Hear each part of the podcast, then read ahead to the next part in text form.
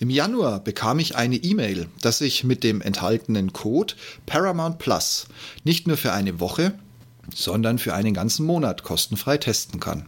Da ich Netflix mittlerweile fast durchgeschaut habe und viele Formate, die seit Corona gekommen sind, mich nicht im also mich nicht mal im Ansatz interessieren oder ich schlichtweg nicht die Zeit finde, sie in Ruhe anzusehen, warum nicht mal einen neuen Dienst testen? Mir war schon klar, dass Tom Cruise und Serien wie Dexter oder South Park hier die Stars sind. Aber dass Paramount sich hier eine billige Kopie von Amazon Video hat andrehen lassen, die die wichtigsten Funktionen von Streamingdiensten vermissen lassen, das hat mich dann doch hochgradig verwirrt oder überrascht. Hallo und herzlich willkommen zum Ich bin noch nicht hier, um beliebt zu sein.com Podcast. Euer Podcast zu den Themen Führung, Fliegen und Technik. Am Puls der Zeit, verständlich auf den Punkt. Mein Name ist Steve Schutzbier und heute geht es um. Der 30-Tage-Test, der mir klargemacht hat, dass Paramount Plus kein Streamingdienst ist und man ihn auch nicht benötigt, inklusive eines schnellen Chat-GPT-Tests ohne Wertung. Ich muss gestehen, langsam werde ich Streamingdienstmüde. Musik habe ich zu 85% bereits durch reine Podcasts ersetzt. Und auch Netflix und Amazon bringen mir in weiten Teilen reine Langeweile. Netflix scheint aufgrund der hohen Kosten während der Corona-Monate und damit verbundener Eigenproduktionen nun wieder ganz unten in die Raritätenbox zu greifen. Auch fehlen mir ein paar aktuelle Kinofilme. Es muss ja nicht gleich Herr der Ringe, Hobbit, Star Wars Quatsch sein, aber irgendwie kommt da nichts mehr. Aber dafür schleicht sich Der Richter ins Programm. Versteht mir nicht falsch, ein Superfilm. Aber nicht mehr, wenn man ihn das siebte Mal ansieht. Oder 21. Oder Sixth Sense. Inception. Obwohl ich den Hauptdarsteller am liebsten ausschwärzen möchte, habe ich mittlerweile zur Genüge gesehen. Auch Edge of Tomorrow mit Tom Cruise ist nicht so geil wie Mission Impossible, wie die Mission Impossible Saga, aber das will Tom Cruise natürlich jetzt auch nicht hören. Egal. An vielen Serien habe ich auch die Lust verloren, weil schon während oder kurz nach dem Binge-Watching der ersten Staffel die zweite kam und die dritte. Dann wurde es langsamer, aber die vierte war da. Die fünfte ließ echt auf sich warten und wenn sie dann nicht heimlich eingestellt wurde, hat mich die sechste auch nicht mehr interessiert. Oder die achte, wie bei Blacklist. Und Blacklist ist wirklich eine total geile Serie. Wenn du sie noch nicht gesehen hast, Daumen hoch. Und was soll das bitte mit den ständig ändernden Coverbildern für die Serien in der Netflix-Darstellung? Ich bin hier nicht zum Memory-Spielen gekommen, sonst würde ich mir wieder die kostenfreie Spiele-Apps von Netflix aus dem Google Store laden. Ähnlich Amazon, nur ganz anders. Ständig das endlose Rechts-Links-Gescrolle. Und wieso ist der einzige Film in der langen Scrollliste, den ich dann sehen will, der, der als einziger was kostet? Und wenn ich dann auch noch was finde, muss ich kostenlos irgendeinen Kanal abonnieren? Was machen überhaupt die ganzen Stasi-GEZ-Geldverschwender online? Und warum soll ich für diesen Dreck nur einen Cent Kohle bezahlen? Hab ich doch schon längst. Ob ich will oder ob der MDR pleite geht. Auch Disney Plus, für mich eine Mischung aus Netflix und Amazon, langweilt mich mit ähnlichen Dingen. Die ganzen Walt Disneys kenne ich aus meiner Jugend, in Teilen sogar aus der Zeit, wo sie das erste Mal im Kino gezeigt wurden. Ich bin die Generation, die dumm genug war, die Videoboxen durch DVD-Boxen zu ersetzen, um seine Kindheitskinoerinnerungen zu behalten. Sonst gibt's da ja eh nur Pixar und Star Wars. Also irgendwie klang Paramount Plus für mich wie eine Erlösung. Ja, aber nur bis ich mich eingeloggt und das Interface gesehen habe. Unbekannter Film oder Serie angeklickt. Ich erwarte mehr Infos. Paramount will gleich die ganze Unterhaltung starten. Nee, so mag ich das nicht. Und wer es noch nicht wusste, entdeckt es sehr, sehr schnell. Tom Cruise scheint hier im Management zu sitzen und nebenbei reichweitenstarke Filme für den Laden zu machen okay, okay, okay, die Mission Impossible Filme, bis jetzt vielleicht auf den zweiten Teil John Woo als Regisseur geht heutzutage halt einfach nicht mehr. Aber man kann sie nicht oft genug sehen. Aber nach einer Woche war ich, glaube ich, so ein oder zweimal durch alles durch. Ja, und nu? Dexter. Hm, ja, mit Staffel 2 wusste ich, warum ich damit aufgehört habe. Da ist die Story echt schnell durch. Und wenn du weißt, dass acht Staffeln kommen und er in der zweiten mal kurzfristig der Polizei aufs Tableau gerutscht ist, ja, komm, drück einfach weiter. Ich weiß doch, was passiert. Ebenso South Park. Grenzwertig, aber nun auch in der Massenproduktion angekommen. Dreckige Sprüche aus dem gleichen Kids stumpfen einfach unfassbar schnell ab, wie ich merken musste. Aber was mich am meisten enttäuscht hat, und dafür musst du in die Shownotes gucken, in der Hoffnung, dass du die hast und auch die Bilder, die ich darin hinterlegt habe. Wenn nicht, bitte auf ich bin doch nicht hier, um beliebt zu sein.com gehen und in den Blogpost rein, klicken und nach unten blättern. Was mich nämlich total entsetzt hat, war dieser völlig minimale Funktionsumfang. Altersangabe mit automatischer Ausblendung, Übertragung auf den TV, obwohl ich das gar nicht nutze, es wird ständig angezeigt. Also nicht nutzen kann, weil ich momentan keinerlei Technik an dem Rechner verfüge, von dem ich abspiele. Untertitel und Sprache, meist sowieso nur Deutsch und Original.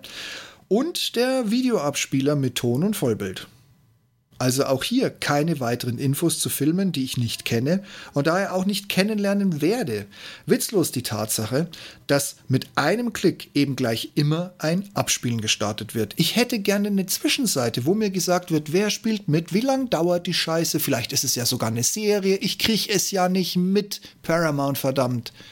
Woher denn auch, wenn du immer gleich deine ganze Scheiße losspielst in der Hoffnung, dass die Leute sitzen bleiben? Also irgendwie ganz tief drin, muss ich ehrlich zugeben, irgendwie hatte ich mich auf Paramount tatsächlich gefreut.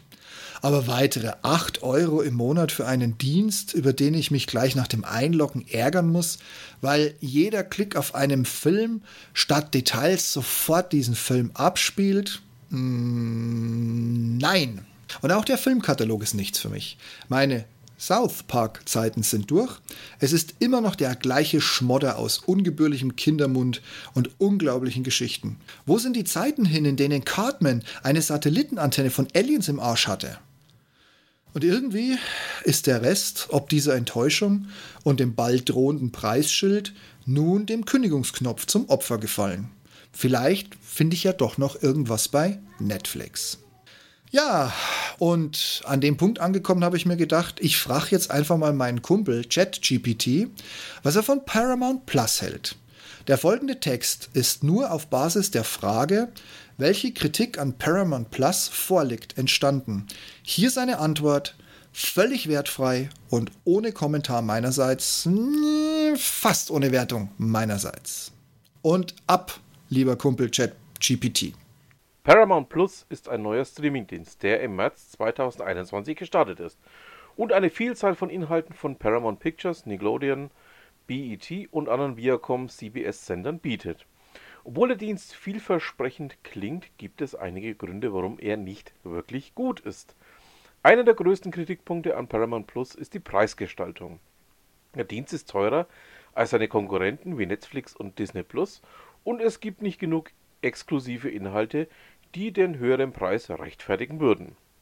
Viele der angebotenen Filme und Serien sind auch auf den anderen Streamingdiensten zu sehen. Ein weiteres Problem ist die Benutzeroberfläche.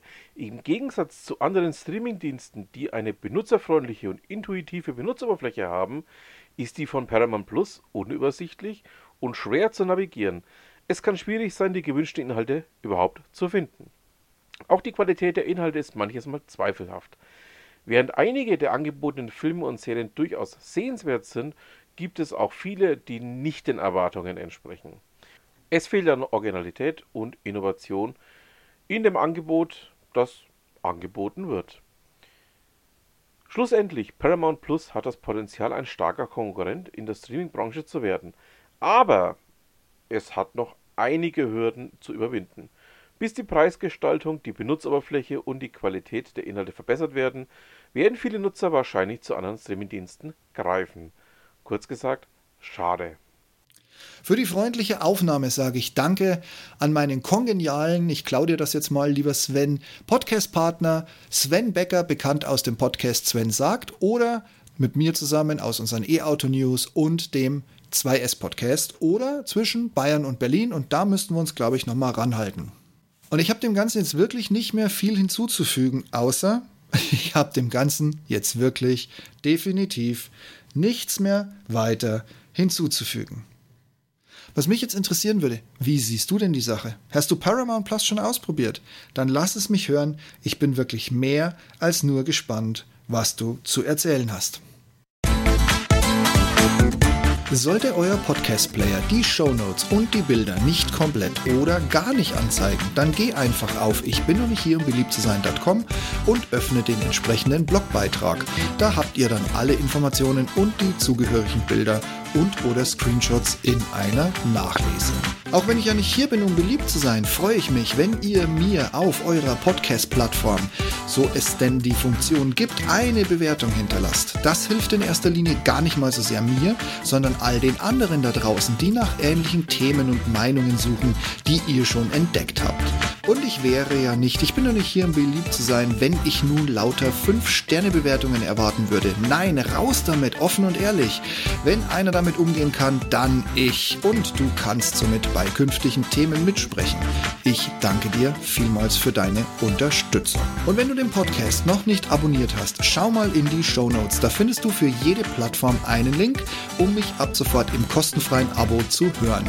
Ich komme dann immer dienstags um die Mittagszeit in dein Ohr. Und wenn die Schmerzgrenze mal erreicht ist, was ich natürlich nicht glaube, bekommst du mich mit einem Klick direkt und kostenfrei wieder los. Und zum guten Schluss, wenn du jetzt noch ein Thema für mich hast oder anderer Meinung bist, dann nimm einfach Kontakt mit mir auf. Alle Wege findest du auf meiner Webseite, ich bin nämlich hier im beliebt zu sein.com. Ich freue mich von dir zu hören und vielleicht bist du mein nächster Podcast-Gast oder ein Themengeber für den Blog und somit auch für den Podcast. Und wir diskutieren natürlich sehr gerne gemeinsam ein sehr, sehr streitiges streitbares Thema. Dann passt auf euch auf und bleibt gesund und ich freue mich schon auf nächste Woche mit euch. In diesem Sinne, bis dahin. Tschüss.